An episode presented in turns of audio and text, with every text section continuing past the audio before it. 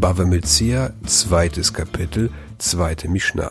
In der vorherigen Mishnah haben wir gelernt, welche gefundenen Sachen man behalten darf. In der folgenden Mishnah lernen wir, welche Sachen man ausrufen bzw. anzeigen soll.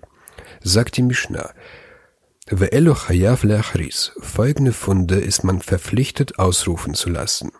Matzapirot bekli, okli kemotschuhu. Findet man Früchte in einem Gefäß oder ein Gefäß an und für sich da Gefäße gewöhnlich ein Erkennungszeichen haben. Maot bekis okis kemotschuhu. Geld in einem Beutel oder einen Beutel an und für sich, weil Beutel gewöhnlich ein Zeichen haben. Ziburei Perot, Ziburei Maot. Haufen Früchte, Haufen Geld, weil der Ort oder die Anzahl ein Zeichen sind. Schlusha Matbeot se al se. Drei Münzen, eine auf der anderen liegend. Auch hier ist die Anzahl ein Zeichen. Krechot Birshut Hayachid, kleine Garben im privaten Bereich.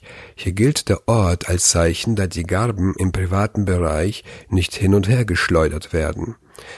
Kikarot Shel Balabait, Brote eines Hausherrn, da jeder sein eigen gebackenes Brot erkennen kann. Vegisei Zemer ha Lekochot Mibet Hauman, Wolflocken, die vom Haus eines Handwerkers gekauft sind. Da sie verarbeitet wurden, tragen sie ein Zeichen. Ve Kadejain ve Kadei Shemen, Krüge mit Wein oder Krüge mit Öl. Krüge haben gewöhnlich ein Erkennungszeichen.